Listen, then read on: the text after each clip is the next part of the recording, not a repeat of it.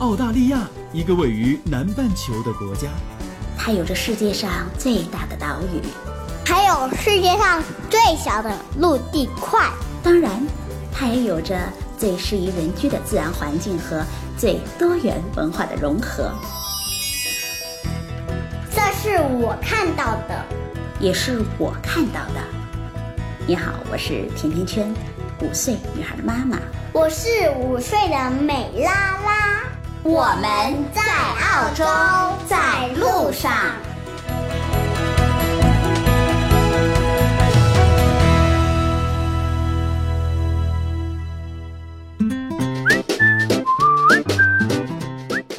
大家好，甜甜圈在澳大利亚悉尼向你问好。圣诞过后，马上就是元旦了。按照咱们的习俗，每到年底，总要做一个年度总结，来回顾一下这一年的酸甜苦辣，然后再展望一下来年的计划。在这儿呢，我也先小结一下吧。这一年总的来说，上帝对我还不错，我的家人、爸爸妈妈、先生都健康平安，美拉拉也健康成长。新书《牵手去美国》在当当网上热销打榜，而甜甜圈在澳洲掐指算一算，开播三个多月，已经做了三十多集了。每天清晨回复听友们的私信，已经成了我的习惯。甜甜圈在澳洲，在越来越多的听众朋友们的鼓励下，正在天天向上。现在。听友里啊，除了咨询移民、买房、留学、旅行路线的，还有让我介绍男女朋友的。相隔万里，素未谋面，连终身大事儿都愿意托付给我，真的是非常非常的感动，也特别的谢谢大伙对我的信任和这份温暖。那明年是我的本命年了，我依然希望家人、朋友，还有听众朋友们，还有我自己都健康平安。十二月，澳洲的小学生们啊，迎来了他们一年当中最长的一个假期——暑假，四十多天，从十二月的十七号一直到明年的一月三十号，孩子们自然是非常开心了。那澳洲的小学和国内的有一点不同，每个班。每个学年结束的时候啊，会把整个年级的孩子们重新的打散来分班，那同时还会更换新的老师，也就意味着到新学年开始的时候啊，班级里的同学都不一样了，主课老师也不一样了。新的学期一切都是新的，新的同学、新老师，还有新的环境。想一想，这样也挺好的，孩子们可以交到更多的朋友，那老师对于孩子们的评价也会更加的客观。在这个暑假正式开始的前一天啊，美拉拉从学校里背回来了整整一书包的东西，有平时在学校里做的手工画的画，还有一个密封的文件袋。那文件袋的上边就写着：“袋里装着重要信息，请亲自打开。”这就是美拉拉这一学期的成绩单了。每门学科都是五分制来计算，那孩子们的成绩没有张榜公布，也没有班级的排名，这一点让我很触动，因为没有比较就没有伤害。我觉得这是这里的孩子们喜欢到学校去，然后个个都很自信的一大法宝。那最近也有很多的爸爸妈妈们私信的问我，啊，关于送孩子到澳洲留学的一些问题。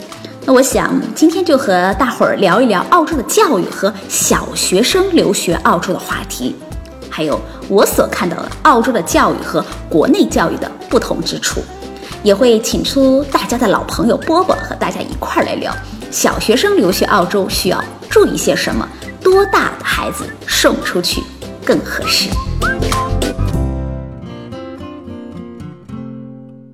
波波你好，嗯，天天娟老师好。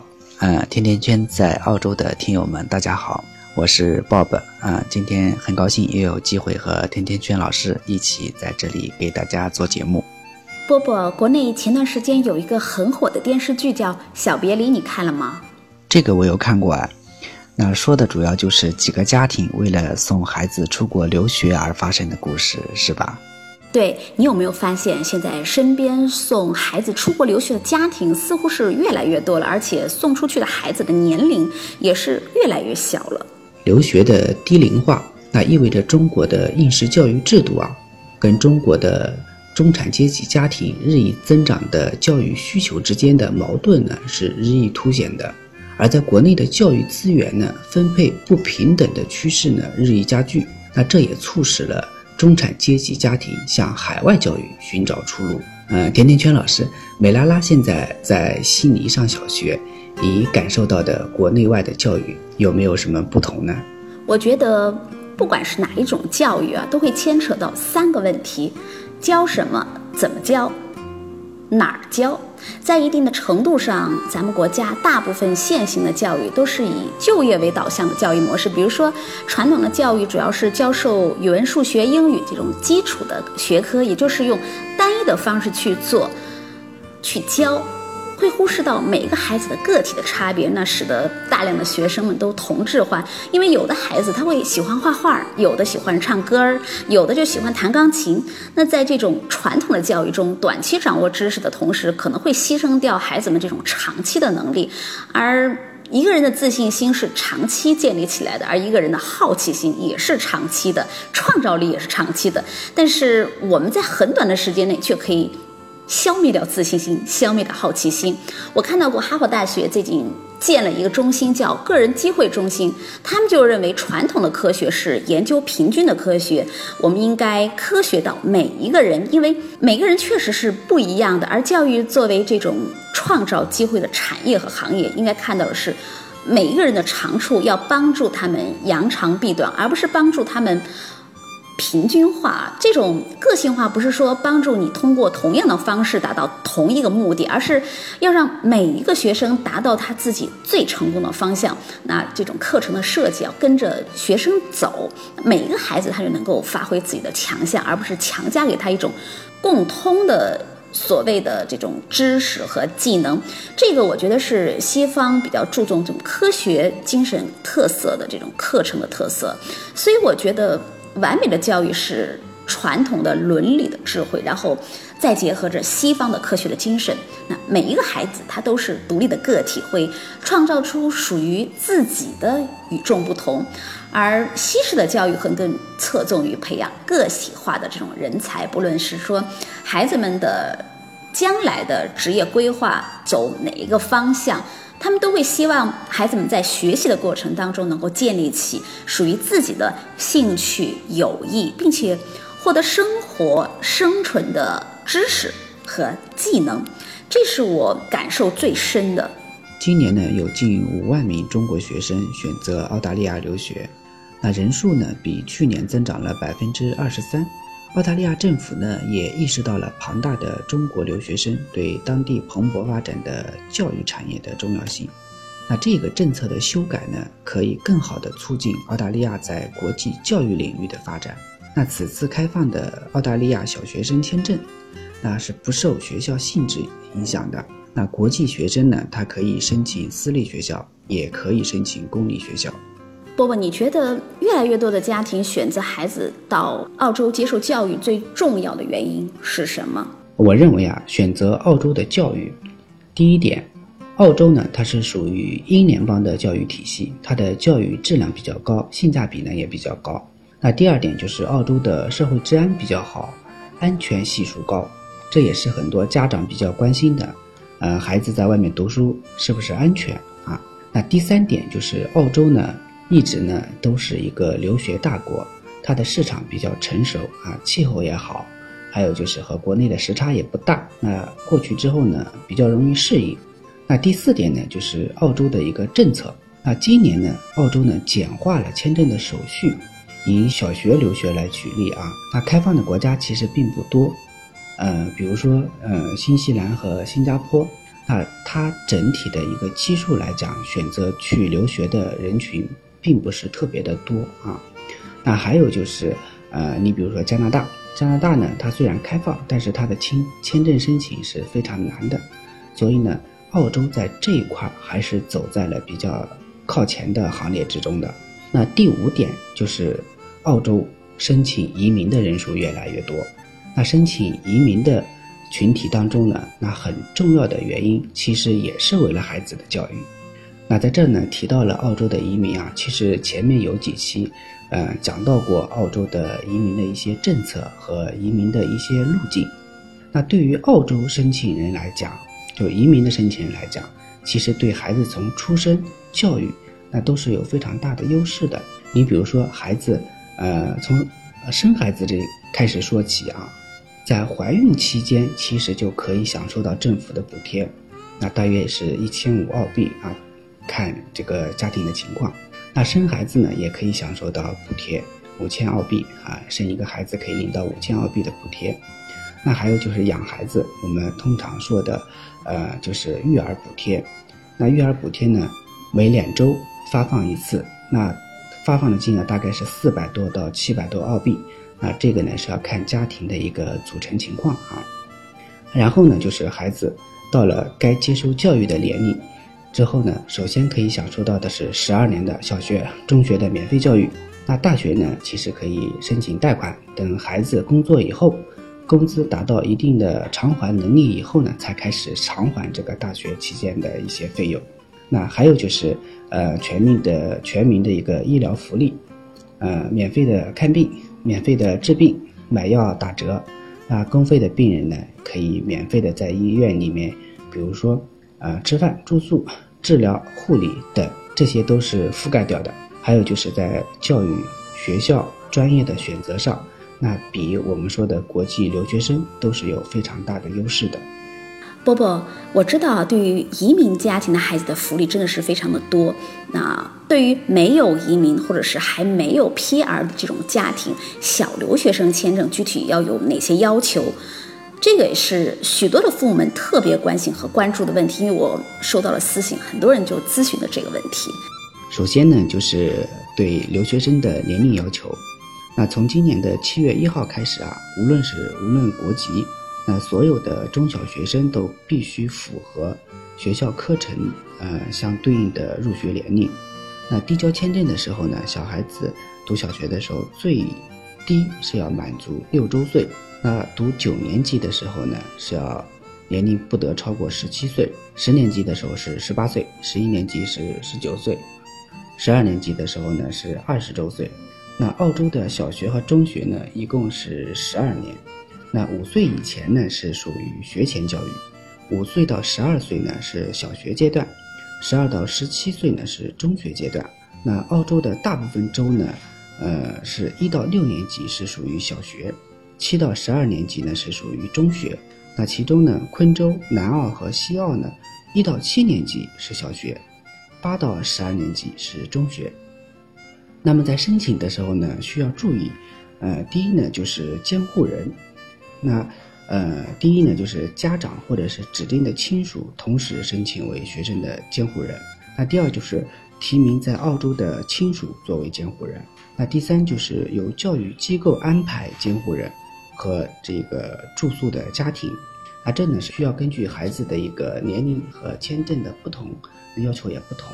那一般呢，小留学生啊，就是小学留学生，一般呢是要求家长或者是直系亲属呢，呃，同时申请陪读的。那其次呢，就是关于费用方面，那大家都知道啊，在不管是申请哪个国家的留学，都是要证明有一定的经济基础的。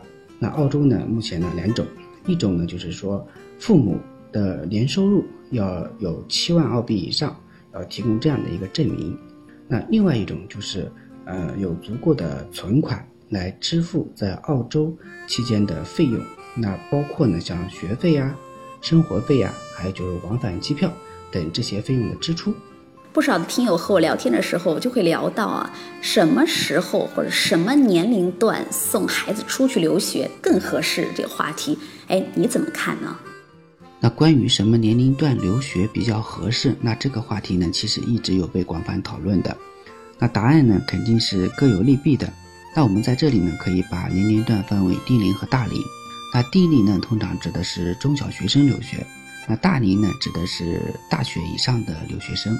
那首先我们可以看一下大龄留学，嗯，它的好处呢就是，呃，基本独立，自理能力比较强。那对于，呃，处理突发事件、自我保护能力，那在国外呢都比较呃成熟了。那对自己呢想要什么，到国外去读书为了什么，要重点学什么，那也比较清楚。那不好的地方呢，第一点就是由于是在国内读书和生活的。那到了这个年龄段呢，可能自己的个性啊、性格、思维方式啊都已经形成了，甚至是固化了。那对于融入国外的圈子呢，那可能是需要一定时间来适应的。那其次呢，就是呃，通常出去，比如说我们读大学的时候，那在选择学校和专业上，那通常比如说会要求，呃，语言成绩怎么样，那入学考试分数多少啊等很多条件限制，往往呢进入不了一所理想的大学。那第三呢，就是由于国外的这个读书阶段呢，往往面临着毕业之后呢找工作的问题。那找工作的问题呢，就是说，如果我们没有呃很好的融入当地的生活，或者是说在学习上没有比较优异的成绩的话呢，那对于实习或者是说找到比较合适的雇主，可能会遇到一定的瓶颈，那就面临着不得不回国。嗯，那再说一下就是低龄留学，低龄留学呢，呃，不好的地方呢，就是首先呢年龄比较小。他的独立能力呢是比较差的，那更需要家长或者是，呃监护人的照顾，啊，特别呢是中国的孩子啊，中国的孩子小时候呢，基本上现在来看啊，除了学习之外，其他的所有的事情都是由家长来搞定的。那它的一个好处呢，其实也是非常明显的。首先第一点呢，就是他更容易接受国外的文化，那第二点呢，就是在。一个语言环境的学习下呢，对他的一个英文水平呢是有非常大的一个提高的。那第三呢，就是因为国外的教育啊，它不同于国内的，呃，统一教学和标准化考试。那澳洲的教育呢，会更强调学生的一个综合能力的培养。那通过合理的课程设置和课外活动的结合，来提高学生独立思考的能力、创新能力、实践能力和领导力。那他其实更注重培养的是，呃，能力和习惯的养成，啊，这也是澳洲呃教育呃比较精华的一部分。那从小培养孩子，嗯，接受这样的教育，其实是更利于孩子的成长和未来发展的。对，其实我一直也觉得孩子们的适应能力。远远比我们想象的要强得多，所以我常和大家说，如果你确定了迟早要送孩子出国读书，那么就趁早啊，就像买房一样，对于自住需求的购房，那么一定是你需要的时候就买。没错啊，但是有一点呢，是所有家长都会有所顾虑的，因为小孩子在外读书啊，家长不放心。那由于小学生呢，他的年龄比较小。那就读小学的国际学生呢，都是需要有父母陪读的，或者呢是有直系亲属提供监护。那教育局在这一块呢是不负责安排寄宿家庭和福利安排的。那在孩子获得学生签证的同时呢，呃，家长或者是直系呃亲属呢，同时获得陪读签证。其实这也是人之常情啊，因为天底下。真的没有哪一个不担心孩子的父母啊！澳洲移民局开放了小学生来澳洲留学，我们可以看得出是对留学签证政策放宽了。但澳洲的教育部和澳洲所有小学对于中国小学阶段留学生是不是全面放开了呢？你所了解到信息也给大家分享一下。这也是我想给大家说的啊！小学生呢刚刚开放。嗯，但是呢，很多学校呢还没有实际的招收小留学生。那教育部呢是可以接受中国小学生的留学申请，但是呢，主要还是看学校是否愿意接纳。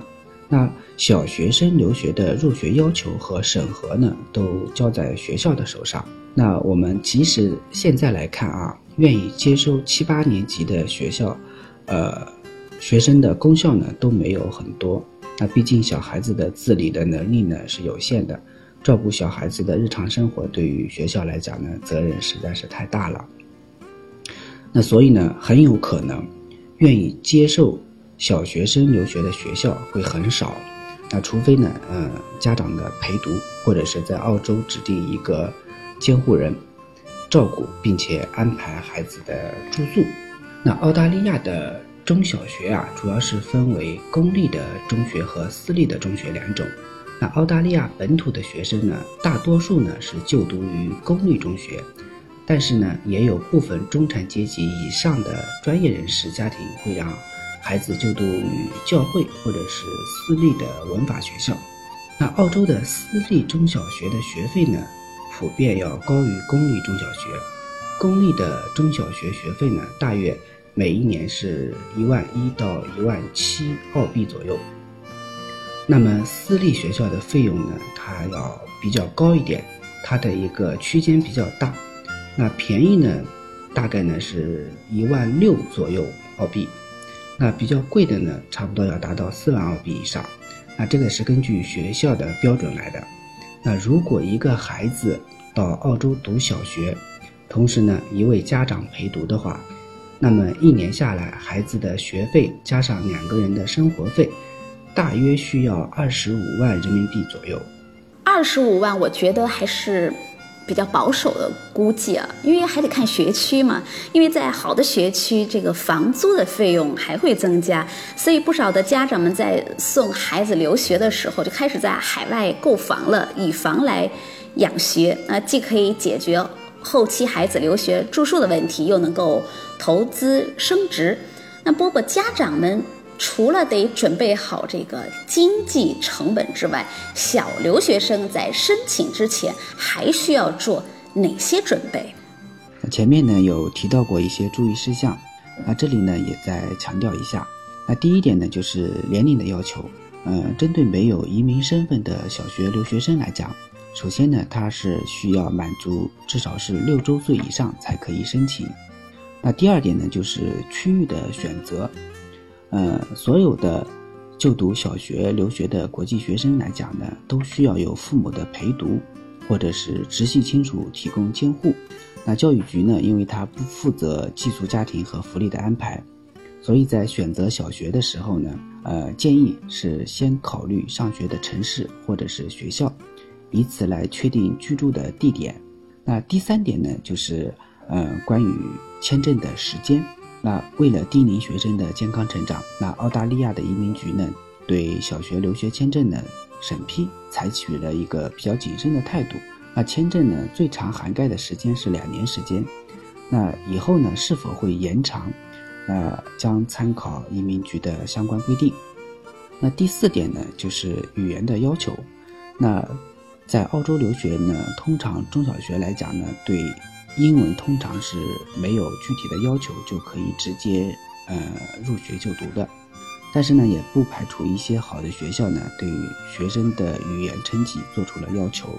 那最好呢是有一定的英语基础，那也方便沟通嘛。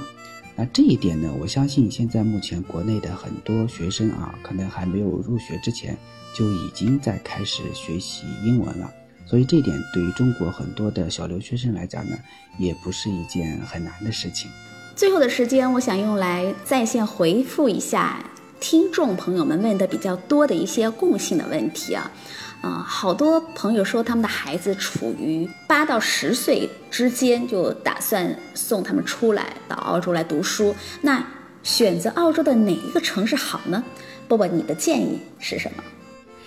嗯，如果选择大城市。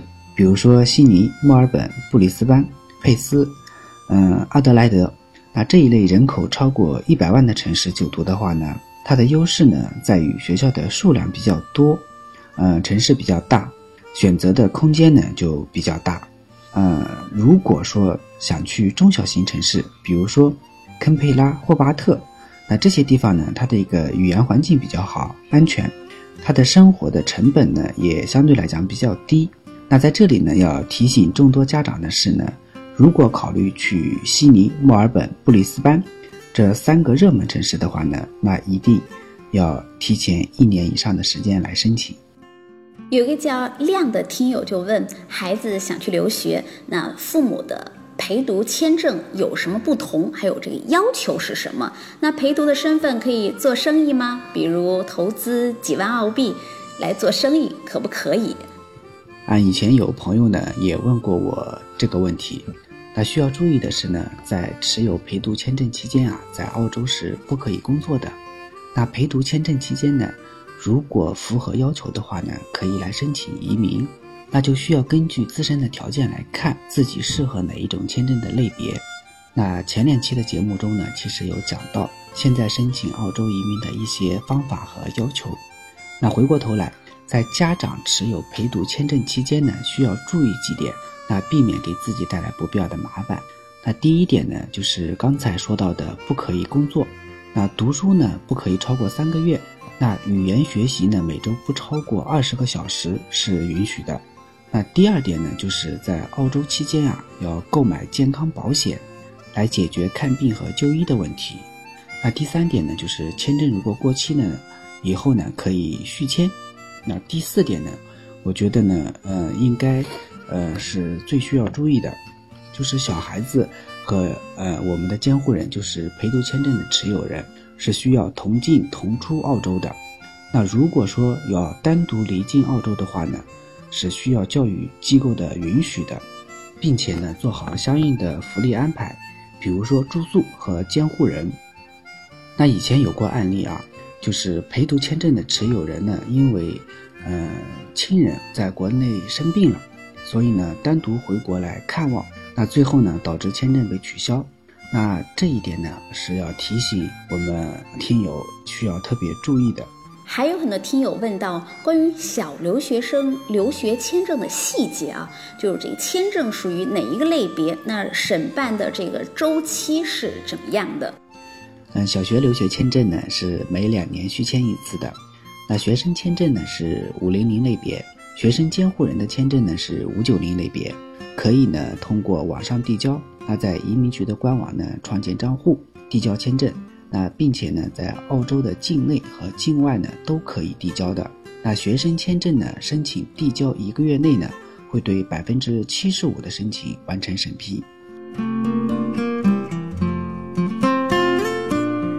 聊着聊着，时间过得真的很快，这一期节目就要结束了。非常非常的感谢伯伯再次来到甜甜圈在澳洲，和我们一起分享了关于澳洲留学的这些事儿。伯伯，谢谢你。感谢甜甜圈，也谢谢听友们的信任。那还是那句话，我希望呢力所能及的能够帮助到大家，给大家提供一些有用的信息。那随着二零一七年的到来，Bob 在这里祝大家新年快乐，二零一七年行大运，恭喜发财。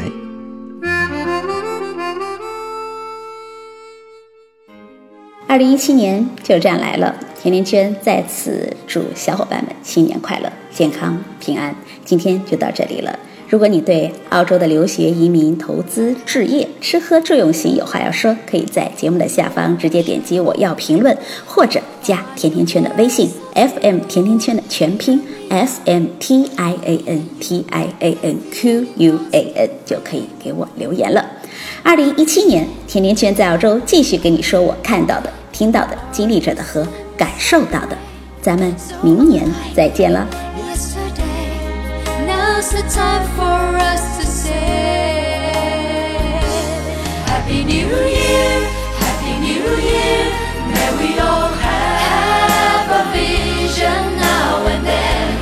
Oh.